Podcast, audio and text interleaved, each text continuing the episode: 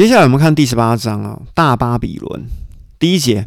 此后，约翰又看到另外一位有大权柄的使者从天降下来，然后他有很大的荣耀，因为他有很大的荣耀，于是把大地都照亮了哈。我们就叫他阿亮吧。阿亮来了，阿亮呢就用他强力的声音喊说：“大巴比伦要倒下了，这个成为魔鬼们的住处哦，就是每一个污秽的灵，每一个污秽的使者，污秽的鸟。”也就是每一个污秽、被厌恶的兽的监狱啊，要倒下了。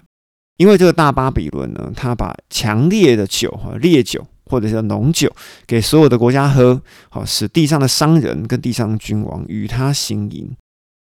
而商人、君王、国家呢，透过这个大巴比伦，他们就变得非常的富有，好，非常的有钱，变得非常的有能力。而约翰又听见有另外一个声音从天上说：“我的名啊，好，就是属于上帝的名啊，你们要从大巴比伦中间出来，免得参与他们的罪恶，就会免得遭受他的灾殃，好，也就是池鱼之殃，哈。因为上帝决定要把大巴比伦给灭了，因为大巴比伦他的罪恶直达到天上，上帝就想起他的不义。”然后上帝是在第十八章想起他的不义吗？其实不是，是在第十六章的第十九节就想起大巴比伦的不义了，所以我们才会说启示录的第十六章是七碗的大纲，好好吗？好，所以十七、十八、十九真的是在讲内部的细节哦。好，我们继续看第六节。你们要报应，哈，也就是要对付他，好，如同对付仇人一样，用他调制的杯，好，就是按照他的行为双倍，哈，加倍奉还，加倍奉还的还给他了，哈。看过，哎，看这那个 日，看过日剧啊，哈，好，这个就不用再多说了，加倍奉还。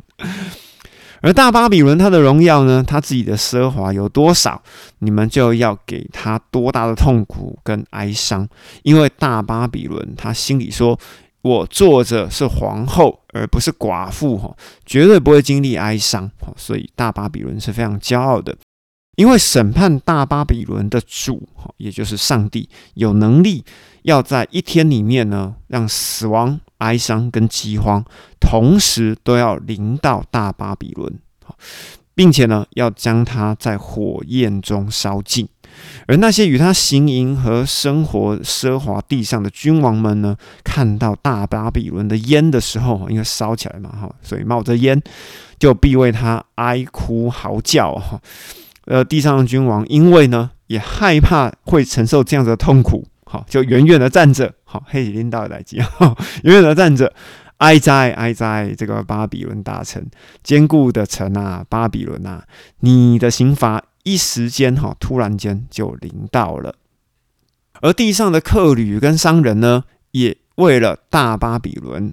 哀哭伤悲哈，因为呢，他们的货物也就是金银宝石、珍珠、细麻衣、紫色布料、绸缎、朱红色的布料，以及货物各样的香木，还有象牙的器皿及贵重的木头、铜铁、大理石的器皿，还有肉桂、新香料、香香膏、乳香、酒、橄榄油、细面、谷类、牛羊马和马车、奴隶跟人口，再也没有人买了。而大巴比伦在他的生命里面贪爱了许多的果实，哈，都要离开了大巴比伦。一切奢华以及美丽的事物呢，都要从他那里消灭，而且绝对都找不到。而借着大巴比伦发财的客旅跟商人们呢，他们就哭泣悲伤，因为害怕他的痛苦，哈，所以就远远的站着，哈。就好像一台白色的特斯拉撞到了分隔岛哈，已经起火燃烧了，但是没人敢去救它啊，就好像是这样子的状况是一模一样的。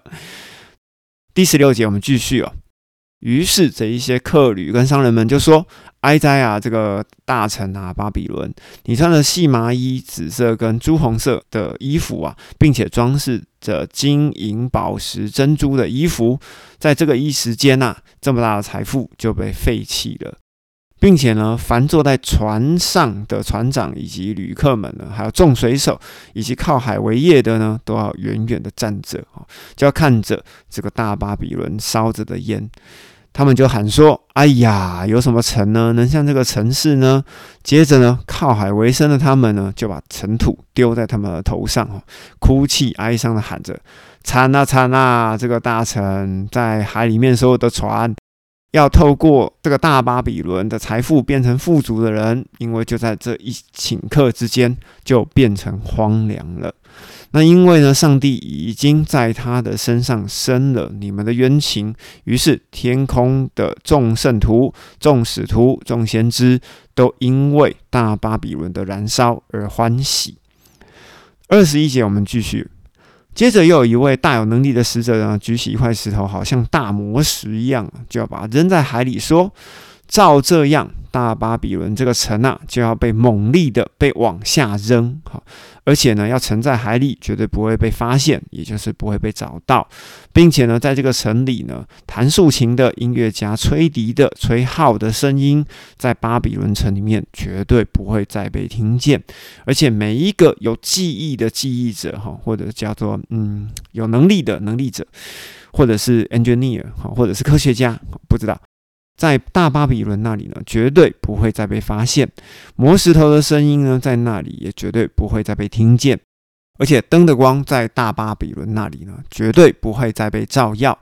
新郎跟新娘的声音也在那里不会被发现，因为大巴比伦的商人是地上的大人物。来听清楚哦，大巴比伦的商人是世上的大人物，因为呢，在那里有巫术，好把所有的国家都引入了歧途，而且在大巴比伦里面，先知和圣徒的血和一切在地上被杀的人的血都被发现了。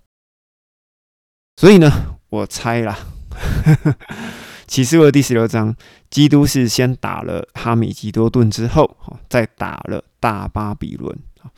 那在这边呢，你要说大巴比伦是谁呢？啊，这边真的是猜哈，因为有在网络上面的一个很厉害的解经的人说，这个是北王，哈，就是耶路撒冷北边的王，也就是欧盟啦。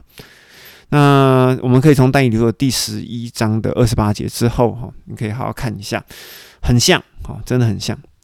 可是呢，刚刚我们在文字里面，我们又看到了，哇，这个是非常有钱的一个国家，好，所有的贸易呢都要透过它。那大家有没有想过，之前我曾经想过，所有的贸易现在我们都要透过什么？所有的大宗商品都要透过什么？都要透过美元嘛，对不对？要透过美元呢？然后呢，所有的什么音乐啊、技术啊，你有没有发现，几乎都是从美国来的？好，我这边也讲不白，到底谁是大巴比伦呢？好，所以呢，在这边有两个候选人，不是欧盟就是美国。好，啊，到底是谁，我也不知道。好，搞不好后面又生出来一个哈，搞不好是中国。好，不清楚。好，但是我们知道这个城呢，它有这些特性。那如果你想猜的话，你就把第十八章好好的看。哦，这一个大巴比伦到底是谁？终究呢，我相信圣灵会让你了解的。接着我们看第十九章。